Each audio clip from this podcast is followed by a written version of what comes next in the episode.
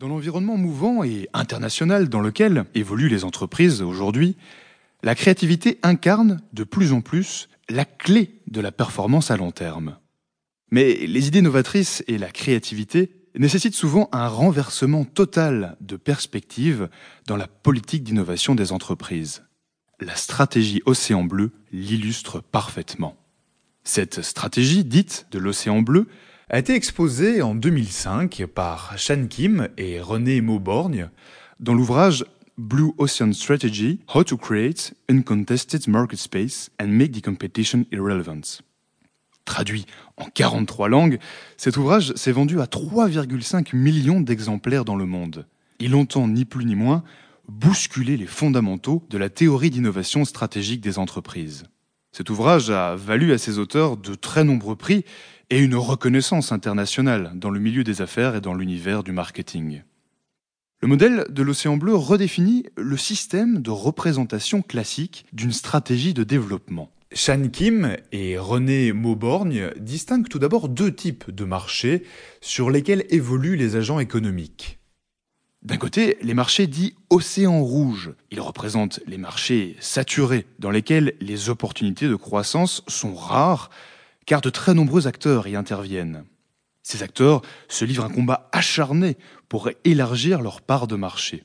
La couleur rouge fait d'ailleurs référence à la concurrence, mais aussi aux fournisseurs, aux clients et aux prescripteurs qui recherchent pour eux-mêmes une maximisation de leur marge et de leur part de marché.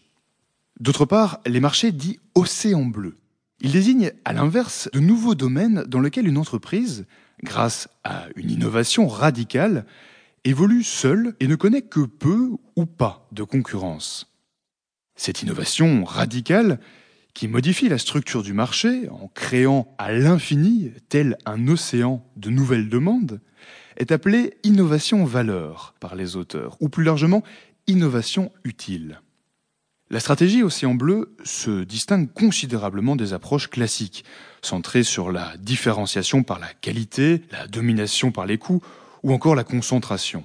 Elle amène les entreprises à ne pas se satisfaire des paramètres existants en termes d'offres et de demandes et à explorer d'autres cadres pour y apporter une nouvelle valeur et de cette façon acquérir une position de leader sur le marché. Le concept de l'océan bleu. Issu du marketing, l'analyse du cycle de vie d'un produit constitue un grand classique. Après le lancement du produit vient la croissance, et puis la maturité et enfin le déclin. Ce raisonnement tient compte essentiellement du volume des ventes et de la durée de vie du produit. Plus la vitesse d'innovation est grande, plus le cycle de vie du produit est court.